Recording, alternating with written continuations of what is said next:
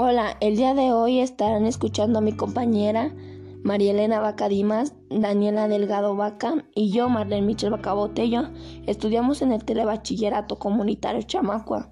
Hoy les hablaremos sobre qué es, por qué no se electrocutan los pájaros que posan sobre los cables de alta tensión.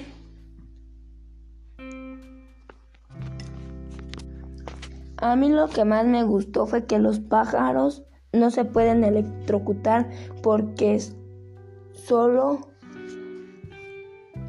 solo pasa una mínima fracción de corriente que pasa desde el cable al cuerpo del ave. A mí me pareció curioso que el ave tiene menos peso y por eso la corriente de luz no lo electrocuta. Para concluir, pienso que, que esta información es muy importante ya que puede ser ya que no puede ser electrocutado a pesar de que es un ser vivo el pájaro.